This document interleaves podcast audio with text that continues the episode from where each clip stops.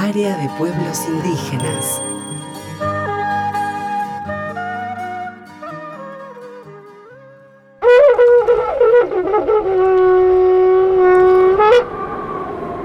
Winol Tripa Antú. El regreso del sol, el brote de la tierra.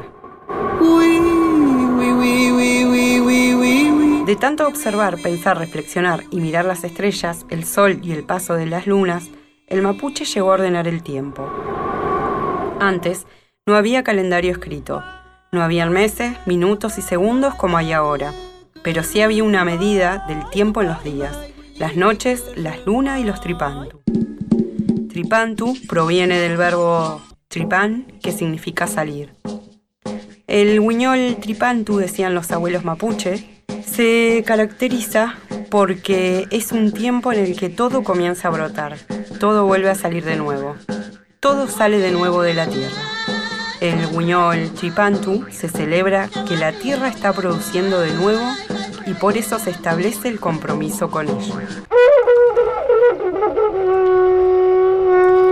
Desde Puelmapu, María Lincán para el área de pueblos indígenas de Radio Nacional.